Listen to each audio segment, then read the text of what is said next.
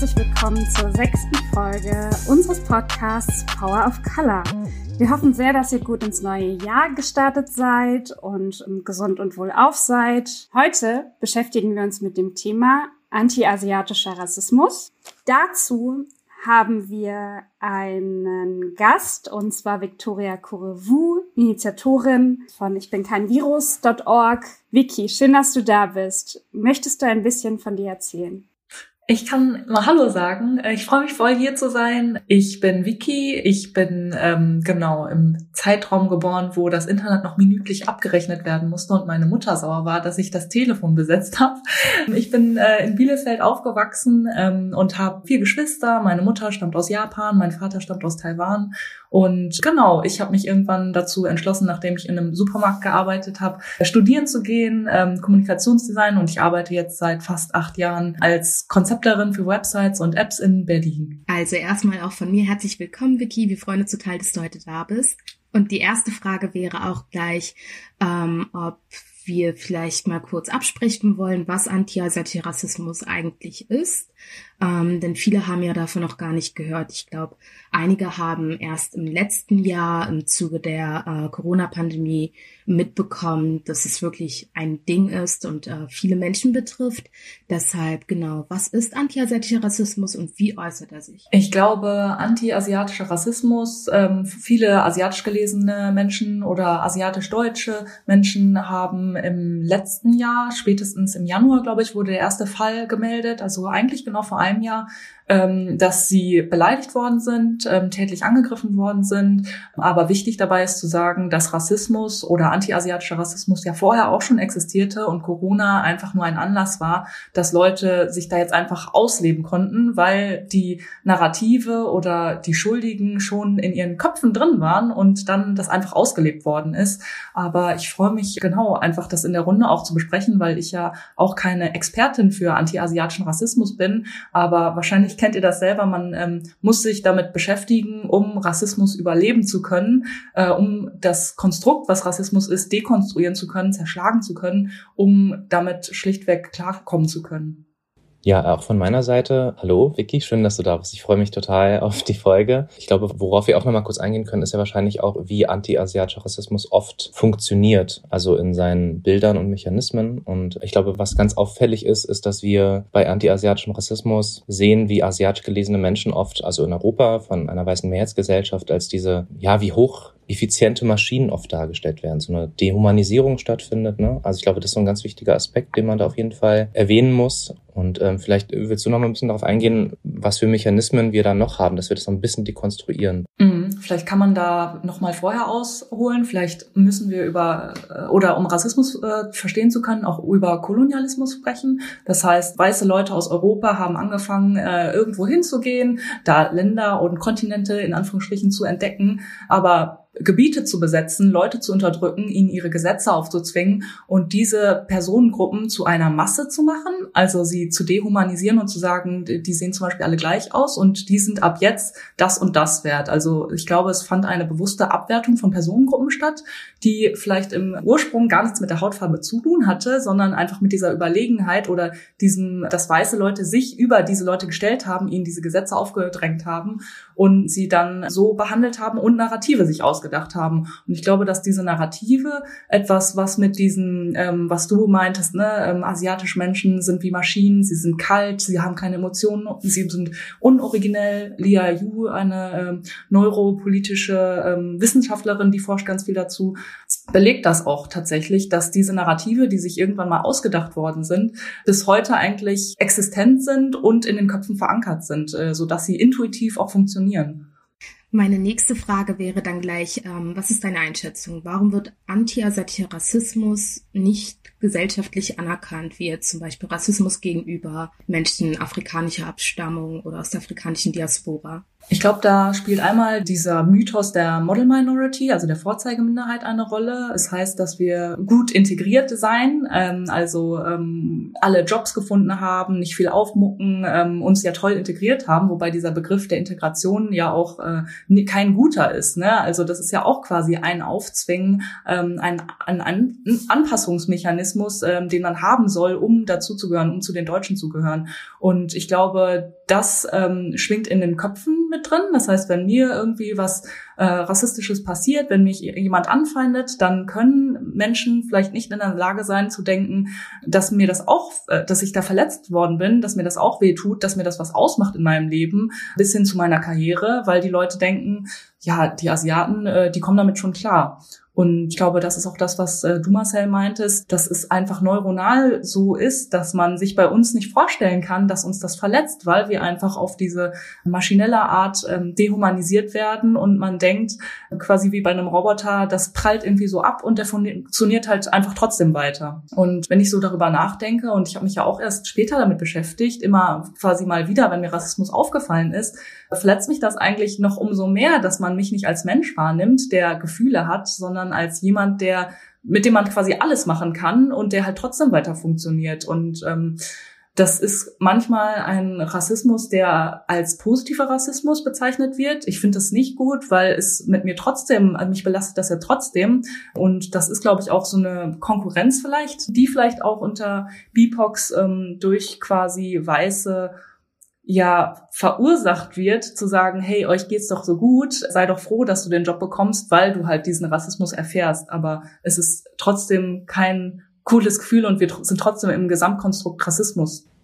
Ja, voll. Ich finde dieses Gefühl, so sehr dafür kämpfen zu müssen, ne, dass man überhaupt Anerkennung findet mit, mit seiner Erfahrung, mit dem, was da passiert. Und ich finde auch wirklich jetzt mal adressiert an andere BIPOC-Communities. Ich glaube, da da sind wir noch ganz am Anfang, ehrlich gesagt. Und man hat immer wieder die Situation, also sei es jetzt irgendwie im Alltag oder auch vor allem bei Social Media, wo man darüber diskutieren muss, hey, das ist übrigens anti-asiatischer Rassismus und nein, das ist nicht in Ordnung und nein, das ist kein Spaß. Aber man kriegt immer wieder die Reaktion, ihr habt euch mal nicht so. So, ist doch gar nicht so schlimm. So, und das ist echt, ich finde es echt fatal. So, also, worüber redet man da? Ja, oder du bist ja so fleißig, du kannst es ja eh erreichen. Ne? Also dieses äh, Leute, die zum Beispiel Musik machen möchten und eine asiatische Herkunft haben, ähm, denen wird immer unterstellt, sie hätten das, was sie im Leben erreicht haben, nur erreicht, weil sie fleißig sind, aber nicht, weil sie vielleicht eine tolle Persönlichkeit haben oder originell sind, ne? Und dass man da dann auch nochmal sagt, hey, okay, dir ist was Schlimmes passiert, aber du schaffst das ja eh, weil du ja so fleißig und stark bist,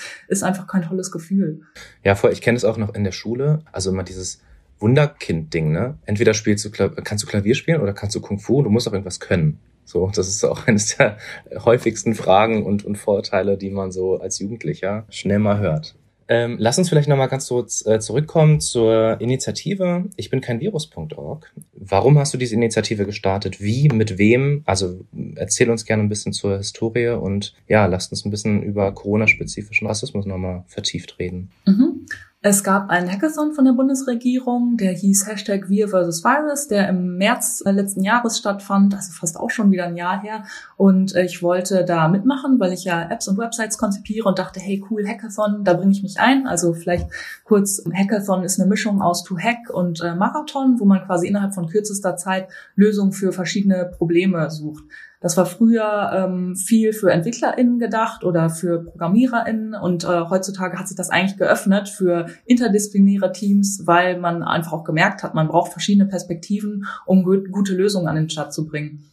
Und ähm, ursprünglich wollte ich eigentlich bei einer ähm, App mitmachen für ErntehelferInnen, äh, aber die Gruppe war schon voll und dann dachte ich, okay, dann äh, machst du halt was zu Corona-spezifischem Rassismus weil zwei Wochen vorher meiner Mutter das passiert ist, dass sie äh, in Bielefeld angefeindet worden ist von ein paar Jugendlichen und das ging so weit, dass sie die Polizei gerufen hat und diese Polizei diesen Jugendlichen Platzverweis gegeben hat. Und irgendwie habe ich so gedacht, oh Mann, meine Mutter ist eh manchmal so ein bisschen, naja, was heißt lost, aber lost darin, dass sie wenn ihr sowas rassistisch passiert, es fällt ihr schwer zu sagen, das ist Rassismus, weil sie natürlich auch diese äh, gut integrierte Person sein will, die ja auch dankbar ist, hier zu sein. Aber ich finde, beides schließt, muss sich nicht ausschließen. Man kann ja trotzdem ähm, Kritik ausüben und etwas Positives zum Land beitragen. Und genau das ist ja auch wichtig und das sollten wir, glaube ich, auch mehr machen.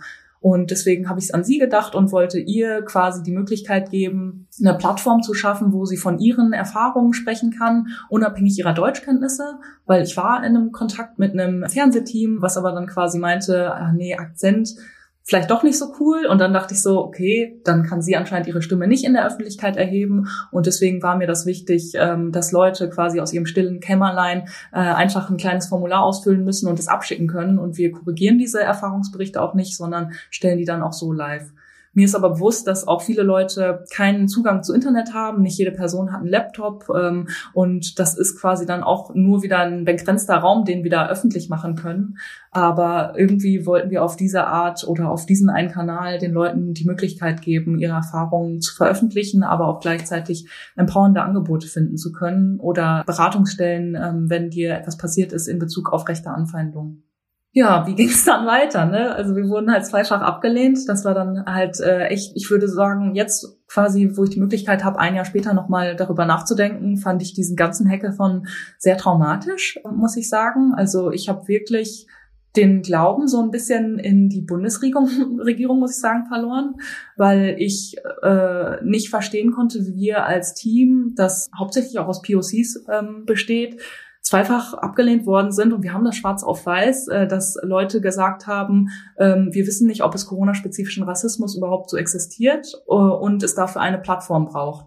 Und das hat uns echt richtig verletzt. Und ähm, ich glaube, es gab zwar ein Delay, also wir haben dann quasi alle für uns gearbeitet und äh, das Ganze im Mai auf unsere, also neben unseren 40-Stunden-Jobs ähm, live gestellt. Da können wir total stolz drauf sein. Aber gleichzeitig muss man sagen, es gab zwei, drei Monate später ein Delay, wo wir gemerkt haben, das war ganz schön viel Arbeit. Das tat richtig weh, dass wir da so abgelehnt worden sind. Also ich habe das wirklich auch äh, noch nie in der Öffentlichkeit, ich sage das jetzt quasi euch, weil ich weiß, dass ihr das äh, nachvollziehen könnt. Es tat einfach weh, dass die jemand quasi wie so einen Schlag in die Fresse äh, sagt, das, was du äh, erlebst, ähm, das existiert leider nicht, wir können dich leider nicht unterstützen. Und uns ging es ja auch gar nicht um eine finanzielle Förderung, aber allein, dass wenn wir rechte Anfeindungen erleben, die wir quasi wirklich seitdem in trollmäßigen Abständen und äh, ein rechtes Magazin auf Twitter hat dazu aufgerufen, uns anzufeinden, uns äh, quasi Dislikes zu geben, dass man da keinen Support erfährt, ne? dass da niemand sagt, ähm, halt stopp, ich schreite hier ein, ich äh, schütze deine äh, psychischen Ressourcen und dein ähm, Wohlbefinden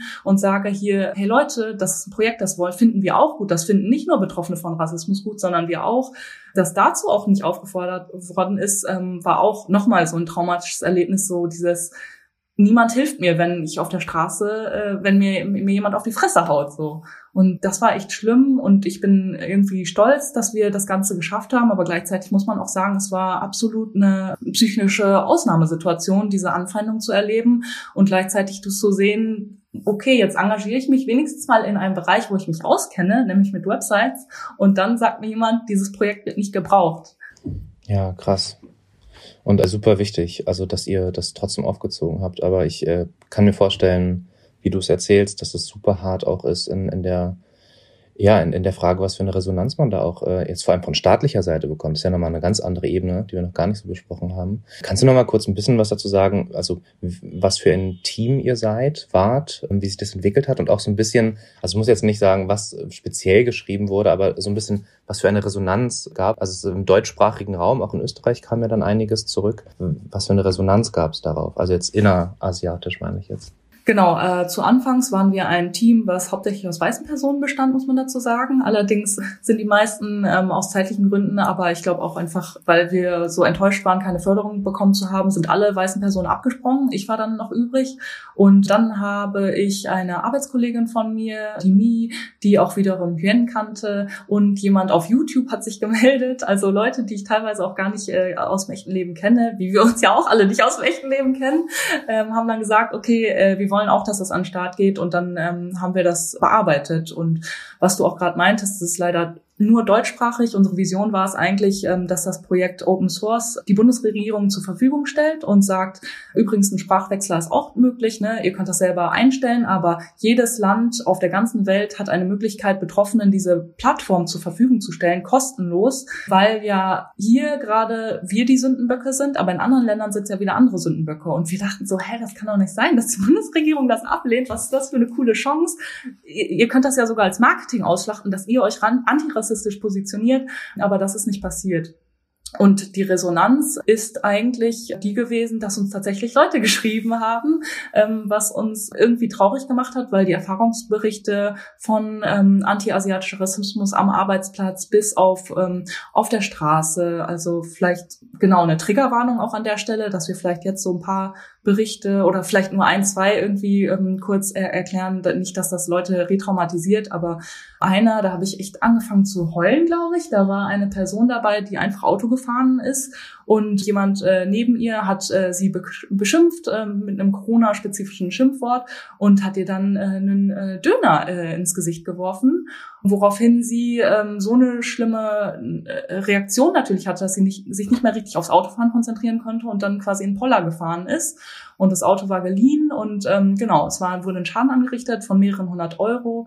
Ich konnte mir das irgendwie auf einmal so richtig gut vorstellen, äh, wie sie sich gefühlt haben muss. So völlige kognitive Überforderung wahrscheinlich auch. Und ähm, ich war total dankbar, dass sie das geteilt hat. Gleichzeitig fand ich es traurig. Ähm, und dann war es aber auch wieder schön, weil ganz viele Leute gesagt haben, wo können wir dafür spenden? Kommen wir, äh, kommen gemeinsam für diese Kosten auf.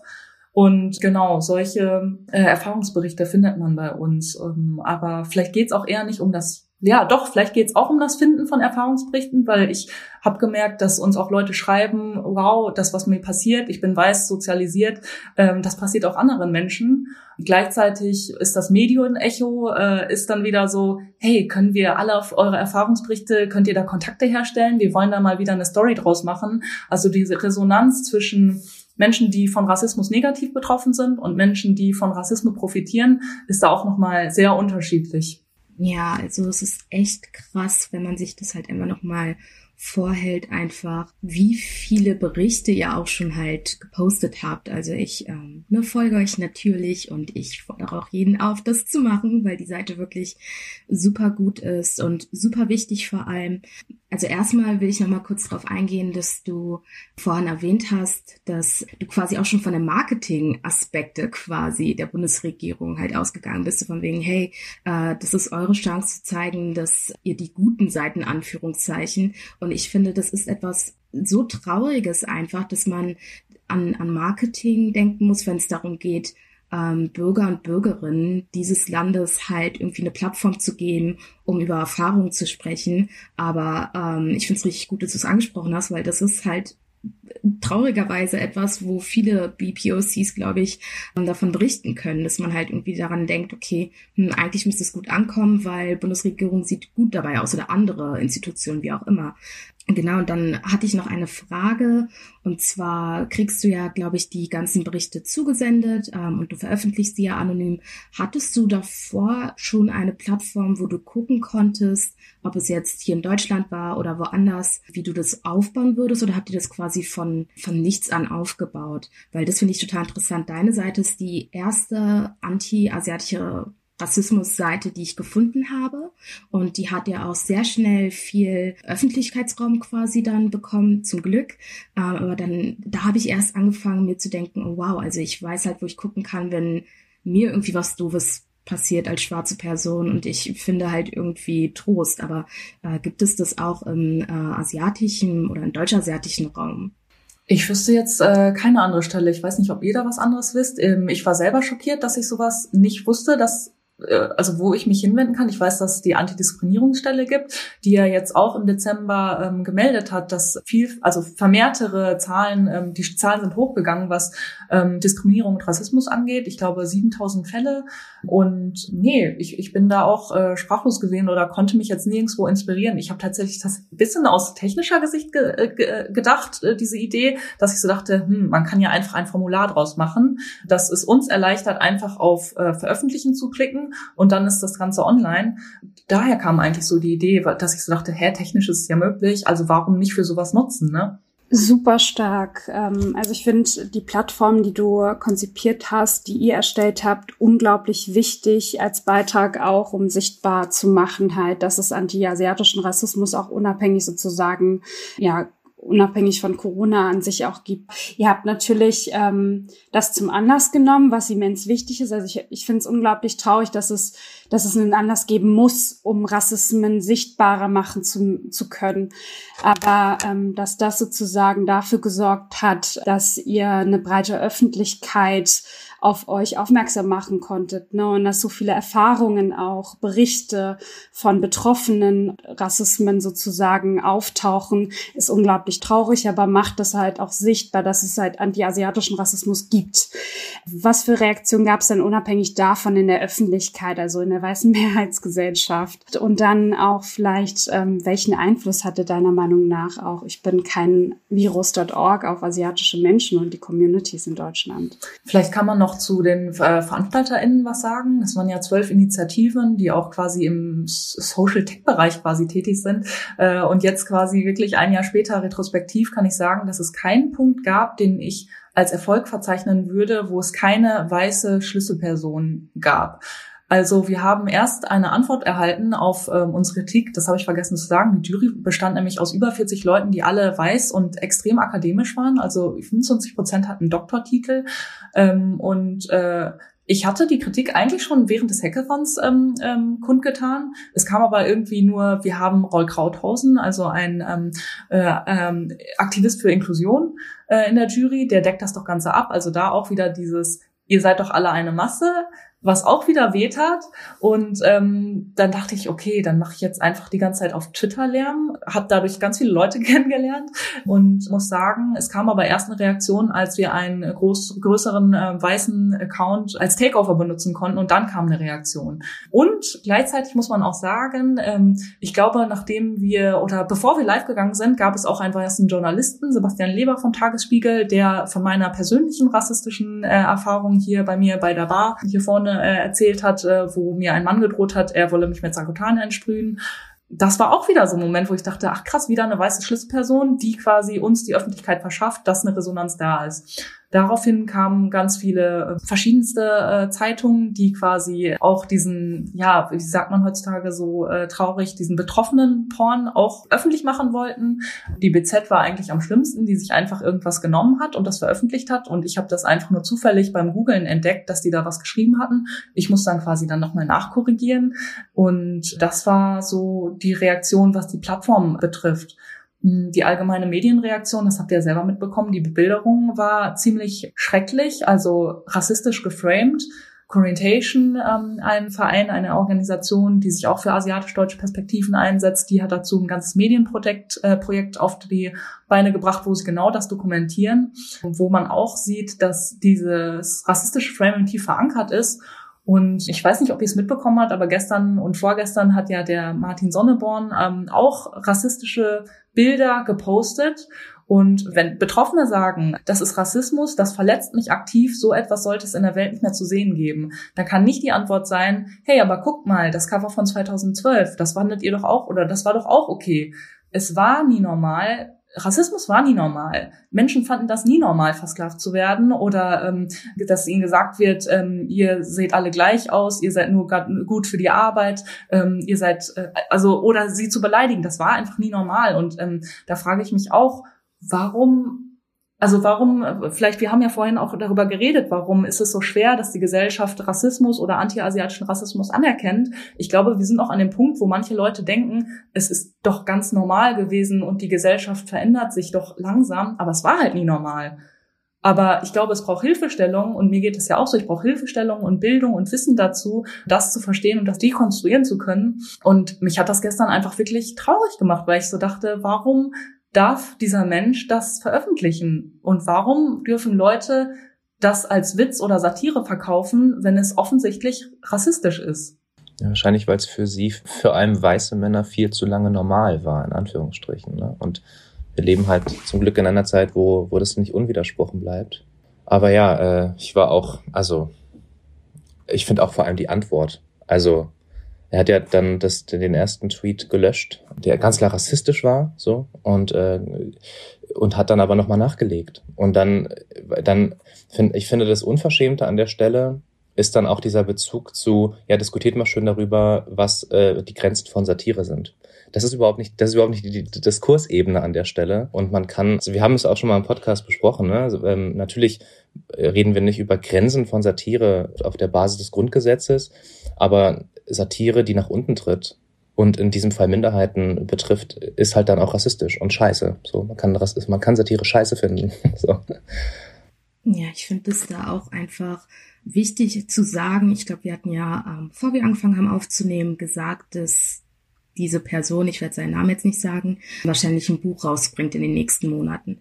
Also kann man das eventuell als Promoaktion dafür sehen und also wie schändlich und wie peinlich ist es eigentlich, wenn eine Person denkt, man müsse auf Nacken von Minderheiten, die gerade auch erst in der Öffentlichkeit eine Stimme bekommen haben, so wirklich, da erstmal sowas raushauen. Also total wissentlich eigentlich, was da für eine Reaktion kommt. Also der kann mir nicht erzählen, dass der dachte, okay, es wäre total in Ordnung, sondern ich gehe einfach bei jedem, der jetzt auch ein Jahr nach der Pandemie, nachdem wir halt wirklich diese wichtigen Debatten hatten, auf Twitter geht und sowas postet, dass es wissentlich war und einfach nur bösartig und total verachtenswert eigentlich. Ähm, ja, genau, also so viel dazu noch. Und dann wollte ich nochmal, Vicky, auf ähm, etwas eingehen, was du gesagt hast. Marcel, du auch, ähm, dass halt ne, so lange einfach dieser anti-asiatische Rassismus auch nicht zu sehen war, weil das für die Gesellschaft normal war. Und ich bin ja immer so ein kleiner Geschichtsjunkie, ne? Ich habe es ja schon ein paar Mal gesagt, ich äh, studiere ja Amerikanistik und hatte das Glück, da halt auch schon vor ein paar Jahren halt auf ähm, anti-asiatischen Rassismus in den USA, aber auch in Deutschland halt einzugehen. Und da ist es einfach wichtig zu sagen, dass anti-asiatischer Rassismus nicht von Anfang an mit dabei war. Man kann halt innerhalb des 19. Jahrhunderts, also so um 1800, keine Ahnung, 50 lag mich tot, sehen das in Deutschland und in den USA, also in westlichen Ländern, dieser bestimmte Begriff Orientalismus eingeführt wurde, wo dann quasi alle unterschiedlichsten asiatischen Kulturen in eine Traumvorstellung ähm, der europäischen Kulturen quasi dann angepasst wurde. Und das findet sich halt in, in verschiedensten Büchern auch wieder. Also, keine Ahnung, Theodor Fontanes, ich bleibe jetzt für immer bei dem. Theodor Fontanes, einer, der die verschiedensten Themen seiner Zeit halt aufgreift. Orientalismus in Effie Bries, was ich auch echt spannend finde. Ich weiß noch, ich habe das zum ersten Mal im ersten Semester, glaube ich, gelesen. Und keiner hat über den krassen antiasiatischen Aspekt im Buch gesprochen. Das war halt so, ja, wofür äh, steht das Bild des Chinesen, so ne? Und ähm, das ist verknüpft mit Angst und irgendwas ist da und das sieht man auch später in Rosemary's Baby. Ich hatte gestern eine Präsentation und da haben wir über den Horrorgenre äh, gesprochen. Da werden asiatische Menschen oder asiatisch gelesene Menschen auch eingesetzt, um den Horror nochmal zu, ja, zu multiplizieren. Und das sind Sachen, die gehen an uns vorbei, weil wir halt so groß geworden sind. Aber das ist nicht normal. Also das ist etwas, was artifiziert hergestellt wurde, einfach um Communities zu denunzieren. Und das hat halt eine lange Tradition von, dass asiatische Menschen damals zum Beispiel in den USA nicht einreisen durften, weil sie wurden als Gefahr gesehen. Äh, da gibt es ja auch den Begriff, den ich jetzt nicht nennen werde, der sich bis heute hält.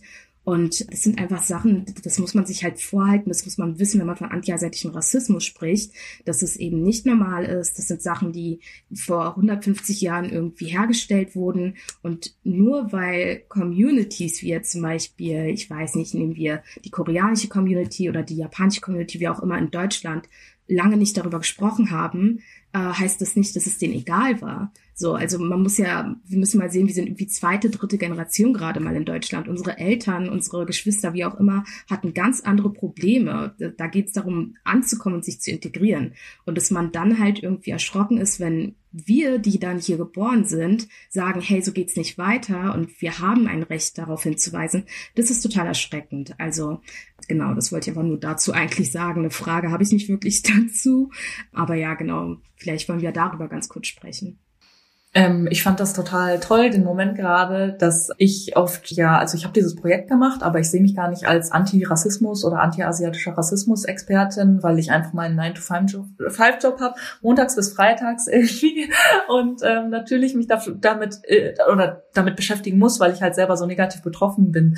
Ähm, und ich finde das gerade total toll, was gerade passiert ist, weil mich das darin bestärkt hat, dass ich darin keine Expertin sein muss, es aber Leute gibt, die mir dieses Wissen geben können, wenn man sich austauscht und ich einfach da quasi jetzt kostenlos was davon hatte, das bin, ich, bin ich gerade total dankbar, weil es mir in, jetzt gerade eben so einen krassen Druck rausgenommen hat, dass ich diese Fragen, die weit in die Historie gehen, beantworten muss oder können soll, weil ich halt äh, negativ von Rassismus betroffen bin. Und ich fand das gerade Das war gerade ein total schöner Moment. Also die meisten Interviews, die ich hatte, waren mit weißen Personen und ich wurde immer in die Ecke getrennt, dass ich die ganze Historie von Kolonialismus, antiasiatischem Rassismus kennen müsste, aber ich kann das gar nicht beantworten. Und dann habe ich mich auch auf irgendwie Scheiße, was mache ich jetzt? Scheiße, was mache ich jetzt? Und das war gerade irgendwie voll der schöne Moment. Und mir wurde das tatsächlich erst bewusst, als ich tatsächlich, glaube ich, auch im Thread von Asian German heißt äh, die Person AZN-German, ähm, die macht ganz viel zu anti-asiatischem Rassismus, twittert sie. Das war eine Bildergalerie, ein Thread ähm, zu quasi wirklich Plakaten und Werbemitteln und Büchern zu äh, anti-asiatischem Rassismus und ähm, Narrativen dazu. Und da wurde mir, glaube ich, wirklich das erste Mal bewusst, ja klar, die Welt war früher mit diesen Narrativen umgeben, so wie es heute eigentlich auch ist. Ähm, aber es hat einfach eine weite Historie und es sind Bilder, die uns begleiten und ähm, die sind einfach in unserem Gehirn fest verankert.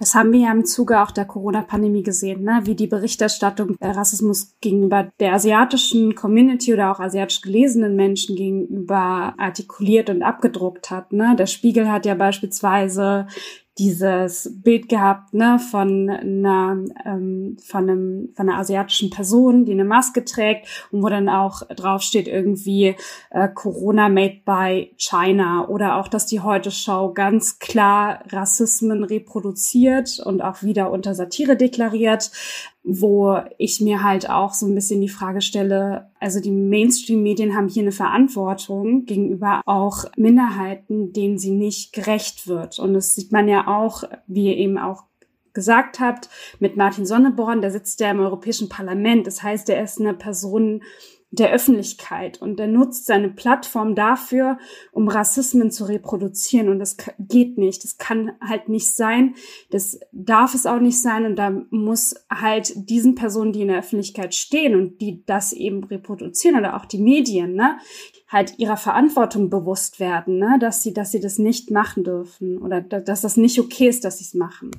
Ich würde da gerne mal fragen, Vicky, weil du hast auch jetzt schon ein paar Mal angesprochen, dass auch viele Medien daraus so eine Sensationsgeschichte machen und man so schnell in diesen Fokus als Betroffene gerät, die dann gleichzeitig Expertin sein soll und gleichzeitig wird es aber eher ausgeschlachtet. Es geht weniger um die Sache und tatsächlich einen, äh, ja, einen nachhaltigen Beitrag äh, zum Thema anti-asiatischen Rassismus dann äh, zu schaffen. Wie gehst du damit um? Weil ich stelle mir das unglaublich schwer vor. Oder aus deiner Erfahrung des letzten Jahres hast du Ratschläge an andere Leute, die gerne lauter wären, aber die auch sich in diesem Feld total unsicher fühlen. Ich glaube, das ist total wertvoll, von dir Erfahrung da in dem Bereich zu hören. Und ich weiß, es gibt jetzt vielleicht nicht die richtige Antwort, so, aber ähm, wie gehst du damit um, was in diesem Drahtseilakt zu schaffen? Ich habe quasi mir eine Anzahl festgelegt, wie viele Interviews ich gehe äh, mit diesem betroffenen Porn oder wo ich quasi sage, was mir an den Kopf geworfen worden ist, ähm, weil ich glaube, nicht alle Menschen können auf dem gleichen ähm, Punkt, am gleichen Punkt der Reise sein, wie man selber auf seiner Antirassismusreise ist. Und ich glaube, es kann Leute auch tatsächlich ein gutes Gefühl zu geben, zu sagen, hey krass, da ist ja so eine wie ich auf dem Titelblatt und die hat genau das erfahren wie ich. Ähm, und gleichzeitig, ja, kommt man natürlich nicht dran weiter, wenn man ähm, seit irgendwie 5000 Jahren darüber redet, hey, und Mikrofon, was ist dir so passiert? Und alle so, boah, krass, voll die Geschichte. Und äh, dann so in 1000 Jahren auch immer noch so, boah, krasse Geschichte. Also natürlich kommt man da irgendwie nicht weiter. Und ich glaube, das ist eine Entscheidung, die ich selber für mich gefällt habe, dass ich dieses Jahr zum Beispiel das einfach nicht mehr machen möchte und dann auch einfach Interviews absage. Und ich glaube, ich war früher in Anführungsstrichen so naiv, dass ich dachte, mh, mm, hey, wir müssen jetzt überall repräsentiert werden und ich glaube, das muss ein Ziel sein, aber ich glaube, es kann genauso gut ein Ziel sein, ähm, eigene Medien zu machen, eine eigene Zeitung zu gründen. Es gibt ja Magazine, es gibt Scenes, allerdings ist das auch oft äh, schwer, das Ganze zu stemmen. Ich meine, euer Podcast ist ja auch ein gutes Beispiel, das ist so ein tolles Angebot, aber ich glaube kaum, dass ihr davon leben könnt, wenn da überhaupt irgendwas rauskommt, wovon man sich ein Brot quasi kaufen kann. Und äh, deswegen glaube ich, ist es neben der Repräsentation wichtig, sich auch eigene Strukturen aufzubauen aufzubauen, ähm, um sich quasi von diesen weißen ähm, Strukturen, die einen einfach immer noch quasi nur bis zu einem bestimmten Punkt mitmachen lassen und wo man nur mitmachen darf, wenn man ihre Regeln befolgt, quasi, ähm, ja, wenn man da repräsentiert ist. Und ich glaube, es ein gutes Beispiel ist quasi auch Schnitt. Ne? Also äh, ich hatte letztens quasi dann auch eine Sache mit ähm, ein Fernsehinterview weitervermittelt und ähm, meinte halt auch so, kann sein, dass die Person ähm, dich nicht dazu kommen lässt, ähm, darüber zu sprechen, ähm, was jetzt zum Beispiel deine konkreten Forderungen an die Politik wären. Und ähm, sie hat das in, im Interview alles gesagt, sowohl die betroffene Geschichte als auch ihre Forderungen. Aber natürlich wurden die Forderungen alle rausgeschnitten. Und ich hatte das dann auf Instagram gesehen und meinte dann auch so, ja, total blöd, das und das wurde alles rausgeschnitten. Und da dachte ich schon, ja, das ist, genau das ist halt Machtausübung. Und diese dominante Mehrheitsgesellschaft, die entscheidet, bis zu welchem Punkt wir mitsprechen dürfen und was wir sagen dürfen. Und ja, ich glaube, man muss beide Gleise, also wie nennt man das? Beidgleisig fahren, ne? Also oder ähm, auf der einen Seite Repräsentation, auf der anderen Seite aber auch irgendwie für seine eigenen Strukturen sorgen. Ja, das ist auf jeden Fall voll der wichtige Punkt und vor allem Ansatzpunkt, ähm, an dem es weitergehen muss. Ähm, uns würde noch interessieren, wie die BIPOC-Community deiner Wahrnehmung nach auf ich bin kein Virus.org reagiert hat ich weiß gar nicht, ob ich das so neutral beantworten kann, weil ich ja gar nicht so alles ähm, oder auf so einer Timeline verfolgt habe. Aber ich hatte das Gefühl, dass es durch das Jahr schon ähm, mehrere Stimmen gab, die lauter geworden sind. Und ich bin ja auch totaler ja, ja, Fan von Social Media tatsächlich, in dem Sinne, dass ähm, man auf einmal, keine Ahnung, ob ihr euch noch an MySpace erinnert, aber auf einmal konnten MusikerInnen ihre Songs hochladen und sagen, hey, übrigens, ich habe auch etwas veröffentlicht, äh, unabhängig von irgendeinem großen Label. Und das finde ich schon toll, dass ähm, Menschen heutzutage einfach ihre Stimmen erhöhen können. Wir haben ja am Ende auch nur eine Instagram-Seite erstellt und gesagt, wir sind, wir heißen so und so und hier, das sind unsere Posts. Ähm, und ich habe das beobachtet, dass es da auch ähm, mehrere Gruppierungen gab. Aber vielleicht könnt ihr ähm, noch sagen, was ihr da beobachtet habt. Aber ich hatte das Gefühl, ähm, dass es Leute hoffentlich ermutigt hat, über ihre Erfahrungen sprechen zu können oder selber ähm, quasi was an den Start zu bringen. Ja, also was mir aufgefallen ist jetzt bei dem gestrigen und vorgestrigen Vorfall mit Martin Sonneborn, ist, dass ganz viele BIPOCs auch mit widersprochen haben, die nicht asiatisch gelesen sind. Und äh, das fand ich also ne, so scheiße das ist, fand ich das richtig cool, ehrlich gesagt. Äh, und war ehrlich gesagt ein bisschen überrascht, weil ich habe an einigen Stellen im letzten Jahr das Gefühl gehabt, vielleicht auch ein bisschen pessimistisch meine Einstellung, dass ich sag mal auch innerhalb von einigen BIPOC-Communities und vor allem bei Aktiven nicht, also anti-asiatischer Rassismus nicht immer auf dem Schirm war und oft eben trotz der Debatte, trotz Corona-spezifischen Rassismus, trotz ich bin kein Virus.org auch oft abgetan wurde an mehreren Stellen. Äh, deswegen, ich habe da so ein bisschen ein zwiespältiges Verhältnis zu. Ich hoffe sehr, dass sich das auch innerhalb der aktiven Szene der BIPOX mehr durchdrückt und mehr Awareness dafür äh, innerhalb, also innerhalb der nächsten Jahre auch mal gestärkt wird. Aber ist jetzt auch nur eine subjektive Sicht. Also ich kann jetzt, ne, also ich kann nicht sagen, so ist es, aber das ist jetzt auch so ein bisschen meine Wahrnehmung und vielleicht auch ein bisschen Twitter-Bubble-Wahrnehmung, muss man auch dazu sagen. Mhm. Also ich würde, ich habe kein Twitter und ich werde es mir auch nicht holen. Aber ähm, ich habe das von außen auch so erlebt, dass, ähm, um jetzt ehrlich zu sein, ne, also ich als schwarze Person in Deutschland, ich gucke ja immer halt, wie hier die Communities sich verhalten, aber ich gucke auch krass irgendwie äh, nach Ghana. Da gibt's ja auch jetzt eine kleine Community an jungen Menschen, die ähm, sich gegen die Strukturen, wie sie jetzt gerade herrschen, halt irgendwie aussprechen. Und ähm, ich gucke natürlich nach Amerika, weil das die größte Aktivisten äh, Bubble oder Community quasi außerhalb der afrikanischen oder von der afrikanischen Diaspora.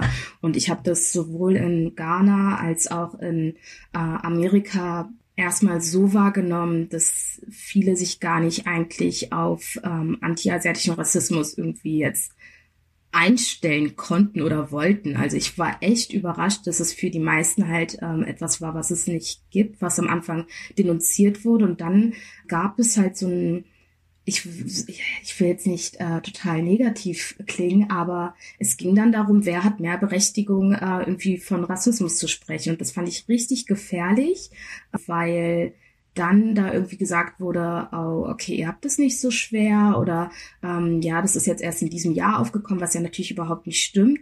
Und äh, im Laufe der, der Zeit, in, in Deutschland gab es ja kaum eine Reaktion eigentlich so von anderen BPOCs, ähm, außer die sind halt in der krassen linken Bubble, ne? Da habe ich so erfahren halt, dass die eigentlich relativ unterstützend waren am Anfang und auch ähm, ja quasi im Verlauf. Aber wie Marcel jetzt auch schon meinte, es gab natürlich auch von, also aus unseren Communities Sachen, die halt überhaupt nicht gingen. Und da muss man krass reflektieren. Ähm, aber ich fand es ganz gut, dass es endlich in die Richtung ging, so von wegen, hey, wir erfahren alle Rassismus und das ist unterschiedlich. Rassismus muss nicht in jeder Community gleich sein. Und ähm, dass es halt trotzdem nicht weniger wert ist. Das ist mir so, so wichtig, dass wir das endlich mal äh, klargestellt haben, weil dann kann man zusammen quasi den Kampf marschieren gegen Rassismus und ähm, auch einfach akzeptieren, dass jeder das auch anders mitbekommt. Ähm, also was ich da auch interessant finde, ist dieses Gegeneinander ausspielen ähm, einfach innerhalb der Communities ist gefährlich und da muss, muss jeder wirklich unabhängig von dem, was halt gerade irgendwie gesagt wird, glaube ich, mal inhalten und zu reflektieren, okay, wo stehe ich gerade? Und ähm, also was ich gelernt habe, vor allem nur weil ich auch ein BPOC bin und eine Minderheit, heißt es nicht, dass ich für andere BPOC sprechen kann. Ich kann barely für andere Schwarze sprechen. So, ich habe ja meine eigenen Erfahrungen. Das ist immer total wichtig. Ähm, ja, aber das fand ich halt schön, dass, dass, äh, dass es da endlich Debatten gab. Die Debatten waren bestimmt nicht immer schön, aber so dringend notwendig, auch halt innerhalb unserer Communities. Das stimmt. Ich glaube auch, dass es wichtig ist, den Rassismus als Großen und Ganzen äh, zu sehen, gleichzeitig aber auch öfter mal von, von Rassismen zu sprechen, weil wir werden unterschiedlich dehumanisiert, wir werden unterschiedlich mit Narrativen aufgeladen und gleichzeitig, ähm, wo du eben meintest, Twitter, oder quasi als Sprachrohr gelesene Community-Menschen. Ich glaube trotzdem, dass wir noch mehr Räume brauchen, uns äh, in unseren eigenen Spaces streiten zu dürfen und äh, streiten zu können. Aber was mir wichtig wäre, ist, dass es nicht in einem weißen Raum passiert, weil Weiße oft dazu neigen zu sagen, guck mal, die sind auch rassistisch untereinander und das kann einfach nicht gehen. Also wer quasi schwarze Leute als Rassisten bezeichnet oder asiatische Leute, der hat einfach das Konstrukt Rassismus meiner Meinung nach nicht verstanden. Und ich glaube schon, dass man das vermeiden sollte. Und ich finde auch dieses ähm, Sprachrohr für die Community, ähm, wir unterhalten uns jetzt auch quasi als Menschen und können einfach nicht für eine Community sprechen, weil die Community ist so divers. Ich habe mich äh, irgendwie gefreut, als, ähm, keine Ahnung, vietnamesische Leute über ihre Erfahrungen gesprochen haben. Ich aber als ähm, taiwanesisch-japanische Person konnte mich trotzdem nicht damit identifizieren, weil ich eigentlich bis heute keine Community habe, weil ich auch keine, keine Identität über eine Nation haben kann, weil ich einfach ähm, ein absoluter Mix bin. Ähm, und ich weiß bis heute zum Beispiel nicht, ob ich diesen Begriff Mix cool finde, weil ich mich noch nicht mit meiner Community darüber austauschen konnte.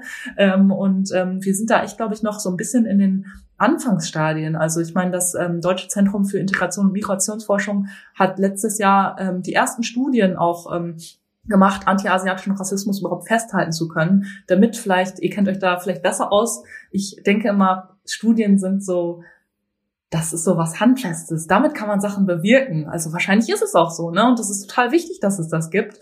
Und vielleicht kann man dadurch dann auch sagen, irgendwann offiziell, dieser Rassismus, den wir erfahren im Vergleich zu anderen, äh, der existiert auch. Aber ja, es darf halt nicht zu einer Betroffenheitsolympiade werden und sagen, ähm, ich glaube wirklich, das schlimmste Kompliment, was ich erhalten habe für ich bin kein Virus.org, war von einer weißen Person, die meinte, Black Lives Matter, das ist ja voll gut für euer Projekt. Deswegen seid ihr doch jetzt noch erfolgreicher. Und ich dachte so, nein, äh, halt stopp, das ist so eklig, was du gerade sagst. Ähm, und das hat es aber auch so auf den Punkt getroffen, dass wir untereinander auch nochmal so hierarchisiert werden.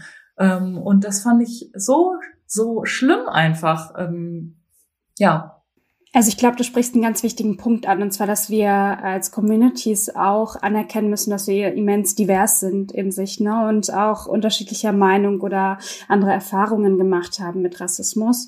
Und ähm, also ich wünsche mir an sich, wir haben ja gesehen, im letzten Jahr sind so viele Ereignisse aus BIPOC-Perspektive passiert, ne, geschehen auch wie viele Communities auch Rassismen sichtbarer gemacht haben, unabhängig von der asiatischen Community. Ne? Also die Black Lives Matter Bewegung hat ähm, da auch ganz viel mit reingespielt und auch Hanau, ne?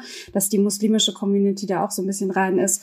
Ähm, ich glaube, es ist unglaublich wichtig, dass wir daran arbeiten, dass eben diese ähm, dieser Ansatzpunkt, wo wir uns gerade befinden, ne, dass wir über Rassismus sprechen oder unterschiedliche Rassismen. Und ähm, wie du schon am Anfang gesagt hast, dass wir versuchen, das auch zu dekonstruieren und ähm, unsere Gesellschaft und das Bild sozusagen, das so gemalt wird von, ja, AsiatInnen sind so und so, ne? Und die sehen als Geme das ist eine Gemeinschaft und du bist die Vertreterin sozusagen von allen Leuten, die asiatisch gelesen werden, Vicky.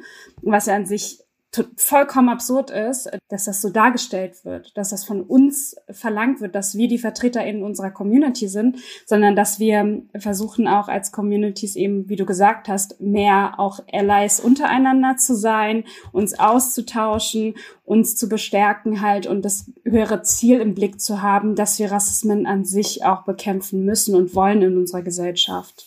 Und da sehe ich noch eine große Aufgabe vor uns. Ja, absolut. Aber das ist, glaube ich, ein guter Übergang, nämlich zur Frage des Ausblicks. Also ich meine, wir, wir sind in einer Situation, wo hoffentlich äh, Corona in diesem Jahr, ja, zumindest angegangen wird mit Impfungen und hoffentlich auch besiegt wird. Und natürlich sind wir noch lange nicht an dem Punkt, an dem wir sagen können, es gibt keinen Corona-spezifischen Rassismus mehr. Aber die Frage ist ja, abseits von Corona-spezifischen Rassismus, wie machen wir bezogen auf anti-asiatischen Rassismus und die Debatte darüber, äh, aber auch sozusagen mit, also mit weiteren Schritten, wie machen wir nach Corona da weiter? Und ich glaube, das ist eine Debatte, die die wichtig ist. Wie ist deine Einschätzung? Und ich glaube, das ist jetzt auch wieder eine Frage, wo es jetzt nicht den Fahrplan gibt, aber vielleicht was sind deine, was ist deine Einschätzung, was sind deine Wünsche? Erstmal, Vicky.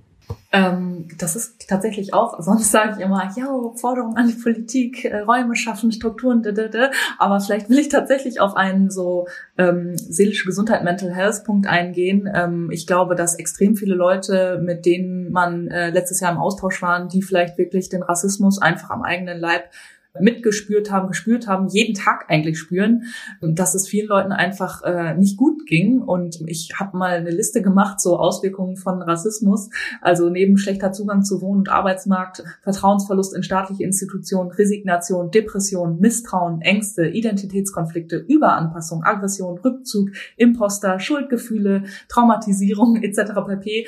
Ich glaube, wir sollten alle einmal ein großes Stück auf uns aufpassen, so einfach das klingt, weil wir können können keinen antirassistischen Kampf machen, wenn wir vorher mit äh, 22 Burnout bekommen. Und ich glaube, ich habe mir für dieses Jahr vorgenommen, äh, da tatsächlich ein Stück äh, wieder zurückzutreten, weil ich auch ein Recht darauf habe, mein Leben und äh, mein meinen Beruf, äh, Website zu konzipieren, ausleben zu dürfen. Und ich möchte dafür auch noch Kraft haben. Und ich äh, habe mir vorgenommen, mir da erstmal so ein vielleicht einen Plan zu machen, wie, der Moment wie eben passiert ist. Ne? Da hast du auf einmal diese historischen Punkte, dein Wissen ähm, aus, aus dem Studium mit mir geteilt. Und da dachte ich so, wow, wie, wie sehr mich das entlastet. Also ich glaube, dieses sich organisieren, in der Gruppe organisieren, wer kann welche Rolle übernehmen, damit nicht jeder ein komplettes Studium abgehakt haben muss, um sich sicher zu fühlen, ein Interview zu geben. Das kann es irgendwie nicht sein oder das wäre ineffizient. Ähm, also entweder wir sind dann halt alle wirklich bald äh, ausgebrannt oder mit 80 sind wir immer noch nicht weiter ich glaube irgendwie, ähm, dass äh, mein erster Ausblick ist, äh, dass wir ähm, auf uns gegenseitig aufpassen und uns dann nochmal organisieren. Wie sind eure Ausblicke? Oder was, was, was denkt ihr dazu?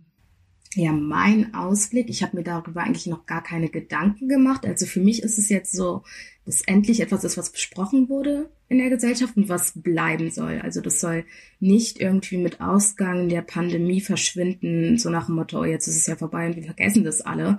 Nee, das ist etwas, was jeden Tag halt weitergeht, wie du ja schon, wie wir jetzt besprochen haben.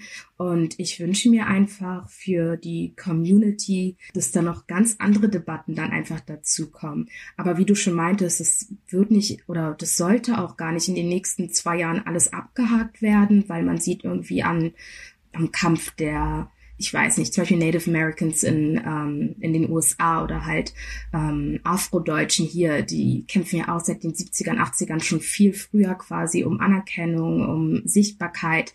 Das dauert extrem lange. Wie du schon meintest, ist es einfach so wichtig, auf sich aufzupassen.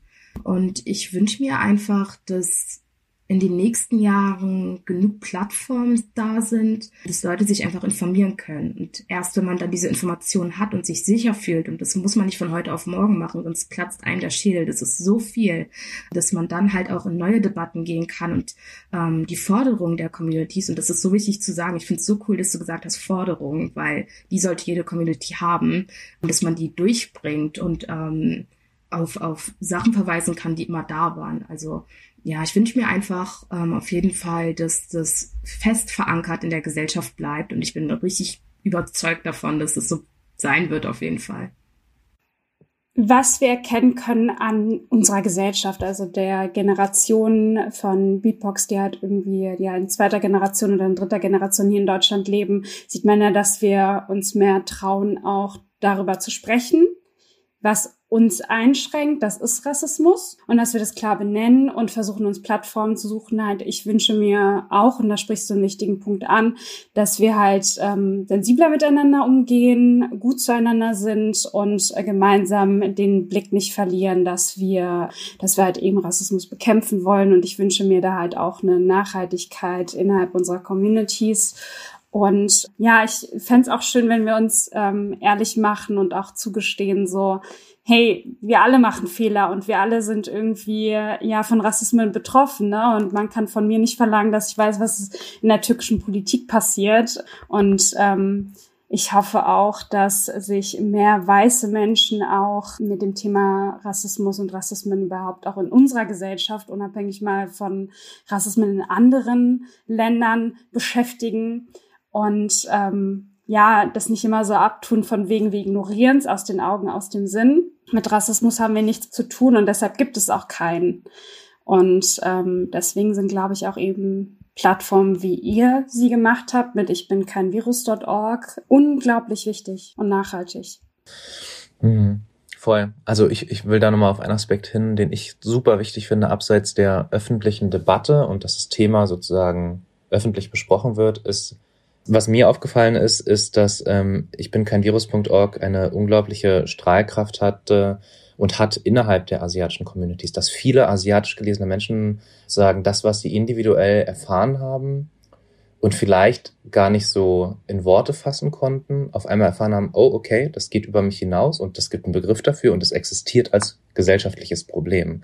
Das ist ein so wichtiger Schritt der Selbsterkenntnis. Und was ich mir wünschen würde für die nächste Zeit ist, dass wir innerhalb der Communities stärker vielleicht nochmal, also Medis, du hast angesprochen, dass jetzt vor allem die zweite und dritte Generation, die auch privilegierter ist, darüber spricht, aber ich würde mir, glaube ich, total wünschen, dass die erste Einwanderinnen-Generation stärker in den Blick genommen wird. Einerseits, was Erfahrungen angeht, Geschichten angeht, ähm, aber auch was sozusagen bei der ersten, ich sehe es ja bei meiner Mutter zum Beispiel, ich habe mit ihr viel darüber gesprochen, auch im letzten Jahr, was so dieses Bewusstwerden des Problems, aber auch so eine Art Coming Out im Sinne von, ey ja, das, ich kann darüber sprechen und ich muss mich, ich, ich kann mich lösen von diesem, ich bin, ich bin dankbar hier zu sein und bin lieber leise in dem Punkt äh, und ich glaube, was ein ganz wichtiger Punkt ist, das hat was mit dem, wie soll ich das beschreiben, gesellschaftlichen Selbstverständnis zu tun, was auf natürlich auch auf Geschichte und Kultur basiert und das dadurch auch deutlicher wird, Deutschland hat auch ein asiatisches Gesicht. Also ich glaube, das ist auch ein ganz wichtiger Punkt. Ne? Und was ich mir auch wünsche, ist in dem Kontext, wir haben ja eine äh, vergleichsweise jetzt mit dem amerikanischen Raum zum Beispiel kleine aktive BIPOC-Szene, dass da einfach in den nächsten Jahren anti-asiatischer Rassismus nicht mehr zur Disposition steht. Also das ist ein ganz, dass es ein Konsens ist und dass da auch nicht mehr, also wir können darüber reden und wir müssen darüber reden, das ist gar nicht der Punkt. Aber mir ist das noch zu fragil. Und ich glaube, das sollte solidarisch miteinander einfach ein Konsens werden. So. Und darauf, glaube ich, muss man hinarbeiten. Aber ich finde übrigens den Punkt, den du gemacht hast von Gesundheit, absolut wichtig. Ähm, ich glaube, das führt vielleicht zum letzten Punkt, den ich mir wünsche, Breite. Also wir müssen breiter aufgestellt werden. Und das ist je mehr Menschen, je mehr asiatisch gelesene Menschen, je mehr BIPOX generell sprechen, umso besser. Also gründet alle Initiativen, bringt euch ein, macht Podcasts, bringt euch auf Twitter ein. Also wirklich, jede Stimme zählt und entlastet diejenigen, die, die wie du, Vicky, den Kampf an vorderster Front geführt haben. Und dafür wirklich großen Respekt und danke. Danke auch. Vielleicht ist das auch tatsächlich so dieser Begriff Empowerment. Also ich muss ja immer Sachen googeln, mein Englisch ist nicht so gut. Aber das, was du meintest, so Stimme erheben und macht was und seid laut, das ist ja irgendwie so Empowerment und Selbstermächtigung.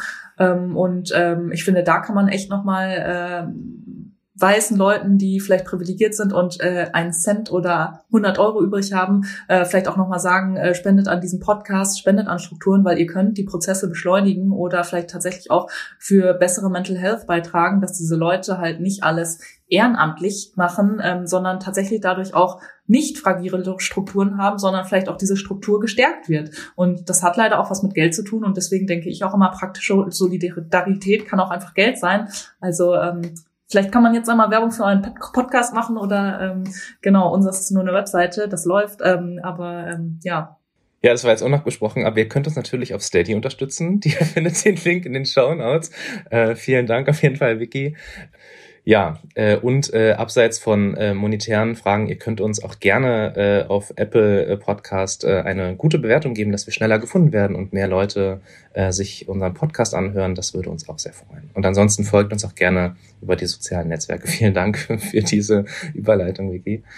Genau. Vielen, vielen Dank erstmal an Vicky, dass du heute mit dabei warst und mit uns darüber gesprochen hast. Ich fand das richtig, richtig nice. Wir reden ja die ganze Zeit von Flow. Ich finde, wir hatten einen richtig coolen Flow und haben viele Sachen angesprochen, ja, die wichtig sind. Und ich hoffe, allen, die uns zuhören, unseren ganzen ZuhörerInnen, äh, gefällt es auch und dass ihr auch etwas mitgenommen habt. Schickt uns gerne Feedback ähm, an unsere E-Mail-Adresse podcastpowerofcolor@gmail.com, äh, damit wir wissen, ob es euch gefallen hat, was wir verbessern könnten oder auch wenn ihr einfach Fragen habt. Natürlich könnt ihr auch auf unsere Instagram-Seite gehen äh, und da gerne einen Kommentar hinterlassen. Und ansonsten bedanken wir uns wie immer. Bis zum nächsten Mal. Ciao. Tschüss. Tschüss. Tschüss.